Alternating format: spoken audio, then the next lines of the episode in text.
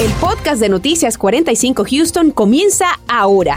A continuación escucharás las noticias más importantes del día. Bienvenidos. Esta tarde de jueves estamos muy atentos a la mala calidad del aire que se reporta sobre nuestra región y tenemos que prestarle especial atención porque como las temperaturas están tan agradables, los planes al aire libre son muy apetecidos. Vamos de inmediato con nuestro meteorólogo Anthony Ortiz. Anthony, ¿qué tal? Efectivamente, Marcela, muy buenas tardes. Y es que esas condiciones allá afuera están excelentes, así que invitan a más de uno a estar fuera de casa, pero hay que tener muchísima precaución con esa calidad del aire que en algún momento estuvo insalubre para algunos grupos en particular, aquellos que tienen asma o también algún padecimiento respiratorio. La buena noticia es que por el momento se mantiene buena y al parecer pudiera continuar así durante horas de la noche, pero no quiere decir que mañana pudiéramos tener estas condiciones malas a través de la región. Por el momento hay un aviso por calidad del aire, esto para el condado Harris, también Brazoria y también el condado Galveston por lo menos hasta las 6 y 30. Pero ¿cómo va a continuar esa calidad del aire por los próximos días? Bueno, por el momento se mantiene buena, lo que les decía anteriormente, pero vea, viernes, sábado y domingo va a estar en ese nivel moderado. Así que yo creo que una buena opción es utilizar esa mascarilla y también limitar esas actividades fuera de casa. Por el momento ya fuera todo muy tranquilo, solamente la nubosidad abundante a través de la río. No hemos visto actividad de lluvia, solamente la temperatura que ha aumentado 80, 81 grados en algunos sectores y continuará en aumento para este fin de semana. Pero ¿hasta cuánto va a llegar ese mercurio durante los próximos días? Bueno, con esa información yo regreso más adelante. Ahora tenemos una advertencia por parte de las autoridades en Deer Park, quienes piden tomar precaución ante el avistamiento de coyotes en esa comunidad. Si tú tienes mascotas, debes prestar especial atención. Claudia Ramos nos tiene las recomendaciones de las autoridades. Y han sido varios los reportes de personas que aseguran haber visto coyotes en esta zona boscosa, pero como pueden observar, donde también hay residencias. Justo al cruzar de este espacio también se encuentra ubicada una carretera bastante transitada. Las autoridades dicen que el avistamiento de estos animales salvajes es común y que no debería ser razón de pánico. No nos compartieron imágenes de estos avistamientos en Deer Park. Esta es una imagen del Departamento de Parques y Vida Silvestre de Texas, pero nuestro equipo sí logró conseguir esta imagen de una residente en Clear Lake, donde también personas reportan la presencia de coyotes en sus propiedades. La imagen de este coyote fue captada con una cámara de vigilancia. Podrán ver cómo el animal llegó muy cerca a esta residencia. No se reportaron mayores daños, pero la residente nos dijo que el coyote posiblemente fue el responsable de la muerte de la mascota de su vecino. La policía aquí en Deer Park asegura que el avistamiento de estos animales salvajes no es algo fuera de lo común, pero hacen las siguientes recomendaciones al público. Ninguna persona ha sido atacada uh, en, en, todo Harris County ni en Texas. Uh, ha habido un incidente con un coyote. Uh, los, los, incidentes que han habido son gente que han tenido sus animales, sus mascotas, y los han dejado fuera de su propiedad, you know, que no los han cuidado, los han dejado que corren en los montes y, y problemas así han pasado.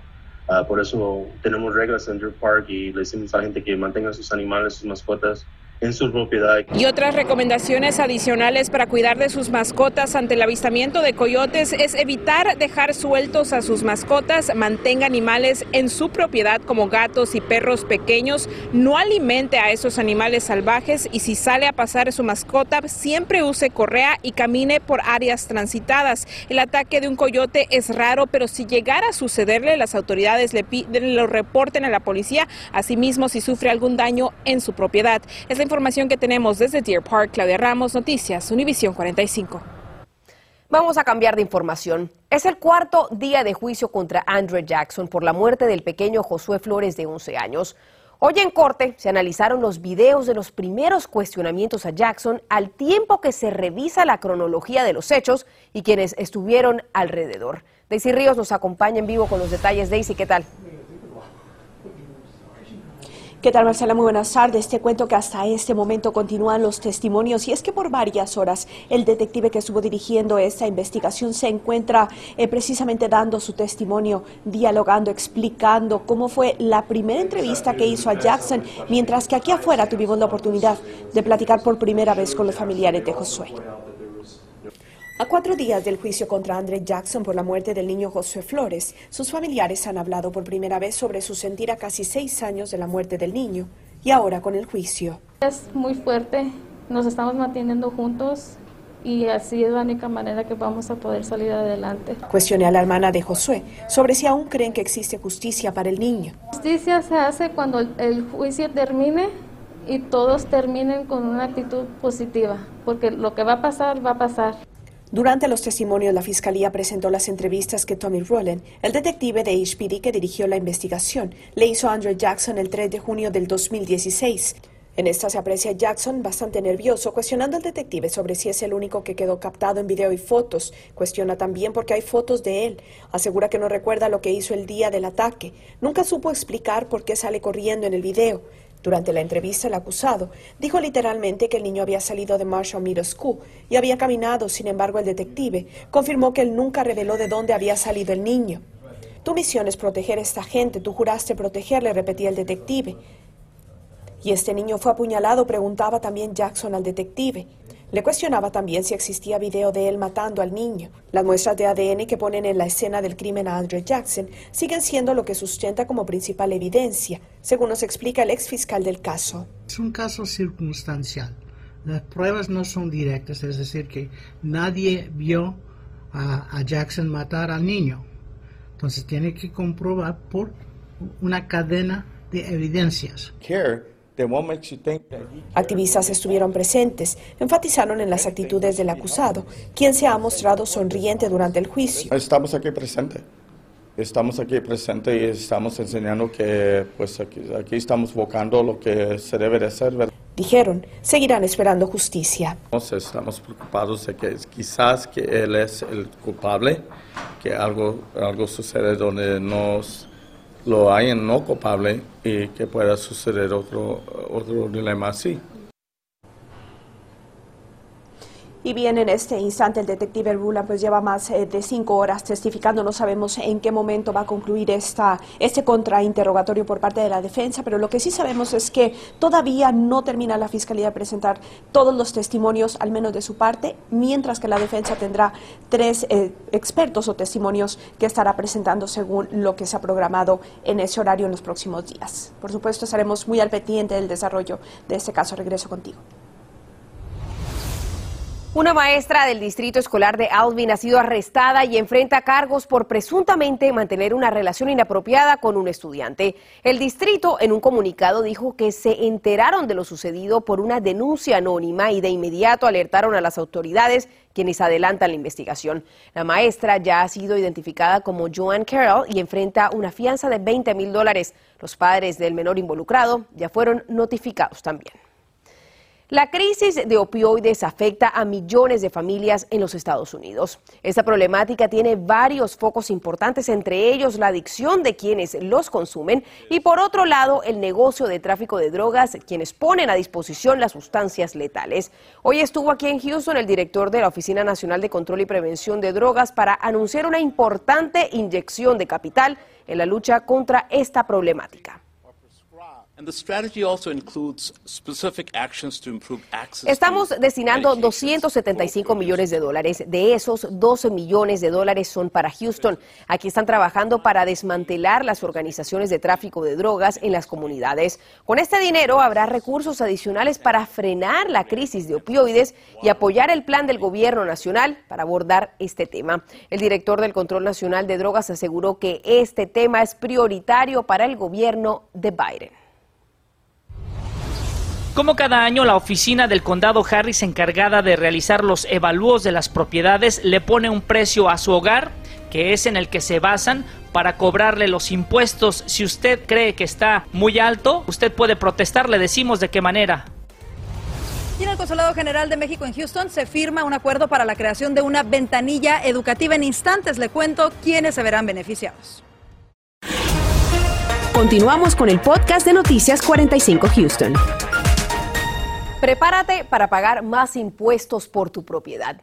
Una noticia que sin duda resentirá el bolsillo de muchas familias. De acuerdo a la Oficina de Avalúo de Propiedades del Condado Harris, el precio de los inmuebles subió en promedio un 20%. Pero atento porque si crees que el precio se le fijó a tu hogar no corresponde, puedes apelar esta decisión. David Herrera nos explica cómo hacerlo.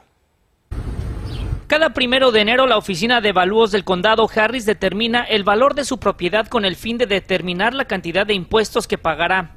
Dicho valor se otorga de acuerdo al precio en que se vendieron propiedades en la zona. Values have increased considerably de acuerdo al portavoz de la oficina del condado, este año más del 95% de las propiedades incrementaron su valor en un promedio del 20%, debido a que los compradores ahora están pagando más por una casa y por el bajo nivel de inventario.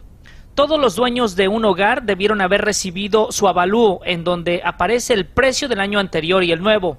Si por alguna razón cree que el precio no corresponde a su valor, puede realizar un reclamo. Y si usted extravió el documento en donde le dieron el valor de su hogar, puede acceder a él, puede visitar la página de internet hcad.org, ir a la pestaña de Real Property y aquí lo único que tiene que hacer es buscar por su misma dirección.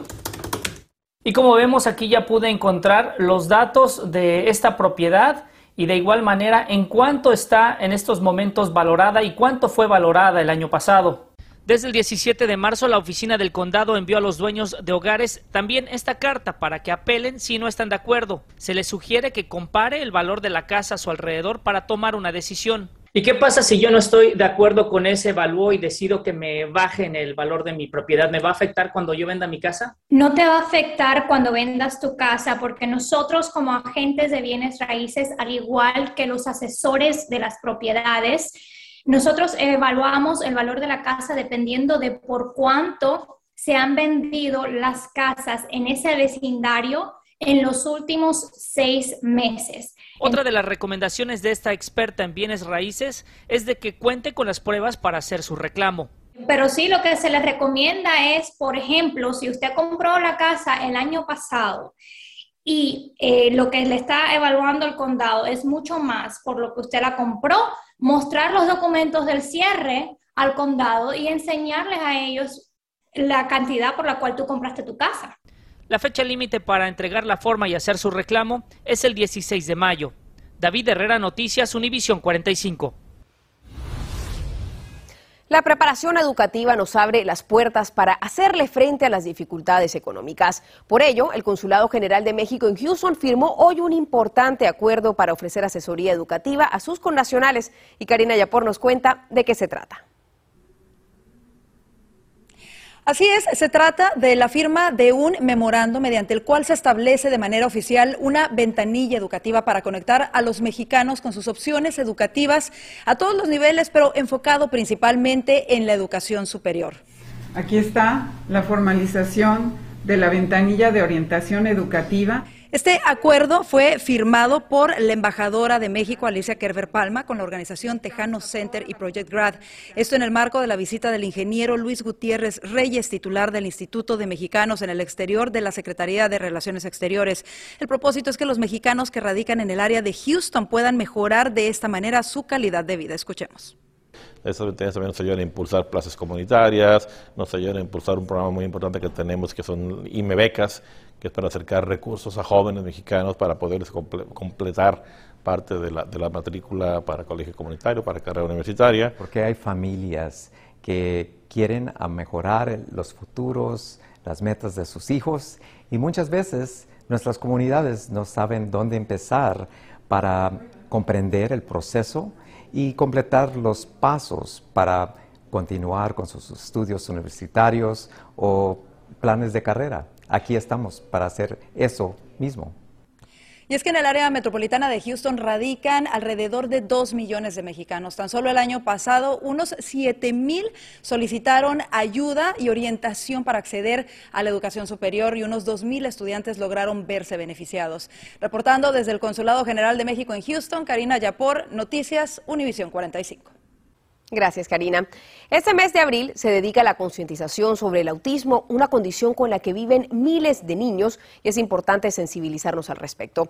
Justamente este fin de semana se va a realizar Expo Autismo 2022, donde están invitados los niños del área de Houston y también muchas organizaciones para que formen parte de este evento.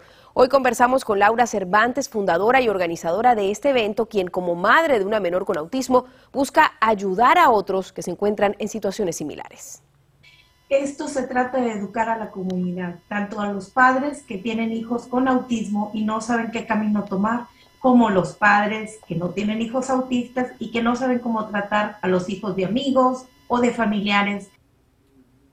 En pantalla estamos viendo la información del evento. Recuerda que es este sábado 30 de abril de 12 del mediodía a 4 de la tarde. La dirección la estamos viendo en pantalla. Es Hacienda Real en el 15423 Sellers Road, aquí en Houston, código postal 77060.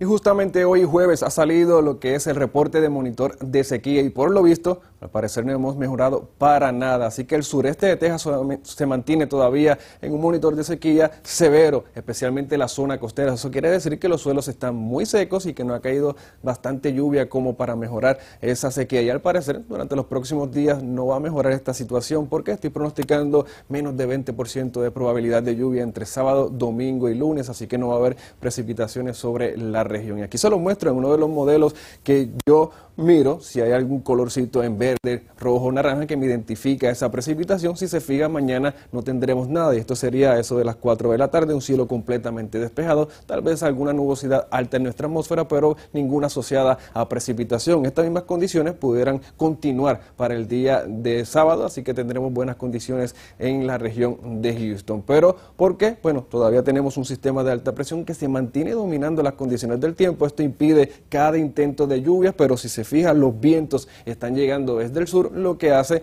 que sea un aire cálido y húmedo y por eso las temperaturas ya para este fin de semana irán en aumento. Así que tenga precaución si va a estar fuera de casa, obviamente bajo los rayos del sol. Así que si planifica bien temprano mañana viernes, a eso de las 8 de la mañana, 71 en cuanto a esa temperatura, luego ya para las 10, 77, vea cómo aumenta rápidamente para luego del mediodía hasta caer, vea, 86, 88 entre 3 y 4 de la tarde, debe ser el periodo de más calor aquí en la ciudad de Houston. Pudiera hacerse sentir un poco más elevado porque lo que les decía, la humedad que sigue llegando desde el Golfo de México, no tan solo en Houston, sino que en gran parte de la región, como en Katy, el campo, como también la zona costera, también estarán viviendo condiciones muy similares con temperaturas bastante elevadas. Ya para el fin de semana, 90, 89 pudieran ser las temperaturas máximas, así que, como les decía, mucho cuidado allá afuera. Así que el pronóstico mañana viernes será un tanto ventoso, también cálido y húmedo, y estas condiciones van a continuar con nosotros sábado, domingo y lunes. Así que recuerde, el calor está sobre la región de Houston. Que tengan una bonita tarde. La temporada regular de la presentación de impuestos finalizó hace una semana. Sin embargo, hay una problemática que puede ocurrir en cualquier momento del año. Le estoy hablando del robo de identidad, muchas veces usado para la presentación de impuestos, pero de forma fraudulenta. Quienes creen haber sido víctimas de este delito o sospechan serlo, tienen que presentar entonces el formulario 14039 en dado caso de que el IRS no les haya enviado una carta al respecto previamente formulario 14039, que es básicamente una declaración jurada donde el IRS le pide al contribuyente que la someta y se declara como una persona este, que es, se identifica como la persona que, eh, a quien le corresponden sus números sociales. Para obtener información acerca del robo de identidad relacionado con los impuestos, puede consultar el Centro Informativo sobre Robo de Identidad y Asistencia del IRS, el cual encuentras ingresando a la página web irs.gov. Bueno, a partir de mañana comenzará el proyecto de reconstrucción de la intersección de las autopistas 610 y 59. Como vemos acá, esa es una de las autopistas más transitadas de nuestra ciudad. Fernando Rentería nos habla de este proyecto y nos dice además por cuánto tiempo deberemos cambiar nuestras rutas. En efecto, mucha paciencia es lo que van a necesitar los conductores a partir de mañana, una vez que inicien las obras de este cruce. Si les parece que el tráfico que tengo a mi espalda está congestionado, prepárense porque de mañana hasta dentro de dos años las obras de las dos principales vías que cruzan este área van a incrementarlo de forma severa. Es uno de los puntos neurálgicos del tráfico en Houston la intersección de las carreteras 610 y la 59, cerca del área de Galería, concentra un importante flujo de tráfico en la zona suroeste. Con el fin de aliviar el congestionamiento vehicular, el Departamento de Transporte de Texas llevará a cabo unas obras de reconstrucción. And what this is going to do is allow us to demolish the existing connector ramp and then rebuild a new connector ramp. De forma directa, afectará la rampa del conector 59 en dirección sur y también a los carriles principales en dirección sur de West Loop. Ambos estarán cerrados durante los próximos dos años a partir de este 29 de abril. expect that this will be um, a major impact to the traffic flow in that area. So it might be a good idea to find alternate routes. A partir de ahora, se recomienda a los usuarios planificar sus viajes y usar los recursos que se ofrecen para monitorear el tráfico. A través de su teléfono móvil o su computadora puede entrar en la página web houstontranstar.org. Allí puede gestionar y localizar cuáles son las zonas más afectadas y con mayor congestión de tráfico. Los conductores que se dirijan hacia el área de Sugarland y Meyerland verán alterados sus tiempos de viaje. Una de las rutas alternativas que recomiendan las autoridades es la de la salida Fountain View Drive. Allí hará un cambio de sentido para incorporarse a los carriles principales de la carretera 59 en dirección norte, hacia la carretera I-610 en dirección sur. Para Noticias Univisión 45, les habla Fernando Rentería. Estás escuchando el podcast de Noticias 45 Houston.